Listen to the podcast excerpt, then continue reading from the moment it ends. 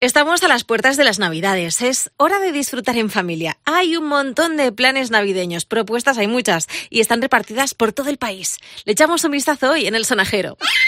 El sonajero. Con Ruth Medina.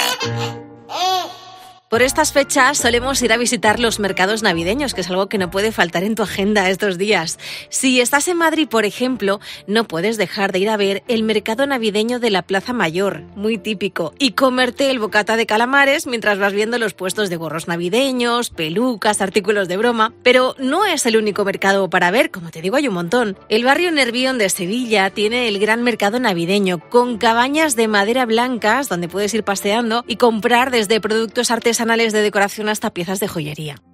Este año yo he podido escaparme a IFEMA en Madrid con el Peque para ver la exposición Joy to the World. La verdad es que es muy recomendable. Puedes ir con tu coche propio y disfrutar del paseo de las luces. Y luego además también puedes ver el pueblo de la Navidad, donde hay actividades para los más peques. Una pequeña pista de patinaje, un pequeño tío vivo, un tren. Acércate, además está Papá Noel para que le des la carta. Joy to the World. Y uno de mis favoritos, quizá porque está en mi tierra, está en mi ciudad natal, en Barcelona, es la Fiera de Santa Lucia de todos los años al lado de la catedral y se respira un ambiente navideño de verdad que único, muy muy especial. Este año más, si cabe todavía, porque cumple 235 años. Cuando llegas allí te encuentras un montón de casetas. Hay más de 300 donde puedes comprar figuritas artesanales para el Belén, musgo, árboles de Navidad, flores de Pascua y como no, los típicos caganes que este año además tienen personajes nuevos como Alaska, Kamala Harris, Isabel Díaz Ayuso o Messi vistiendo la camiseta del Paris Saint Saint-Germain. Puedes visitar la Fira de Santa Lucia hasta el día 23 de diciembre. Y otra de las plazas más importantes en nuestro país es la Plaza del Pilar en Zaragoza, donde se ha instalado un árbol de los deseos, una noria, un tío vivo y ponis de madera para pasear. Y al lado de la Basílica del Pilar hay un Belén enorme de mil metros cuadrados que no te puedes perder tampoco. Y si hablamos de Belénes, una de las visitas obligadas e imprescindibles es el Belén napolitano del Palacio Real de Madrid. Es súper bonito, tiene muchísima historia y tiene más de 200 figuras este año con un cruceiro y peregrinos con motivo del año Jacobeo. La visita es gratuita y se puede ver hasta el 9 de enero. Pero, sin duda, el más espectacular y admirado desde hace ya 16 años es el Belén de Arena de las Palmas de Gran Canaria. Es monumental y es realmente espectacular. El Belén está en la playa de las canteras y todos los años eh, se hacen cosas maravillosas. Se han utilizado 2.000 toneladas de arena y lo han hecho entre 10 escultores de 8 países. Es de los Belenes, como te digo, más espectaculares y más visitados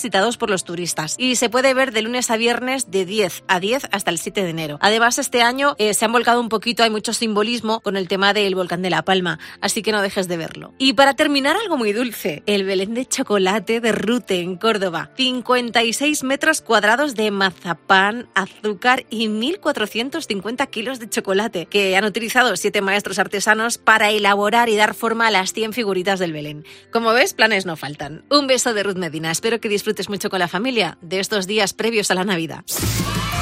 El sonajero con Ruth Medina.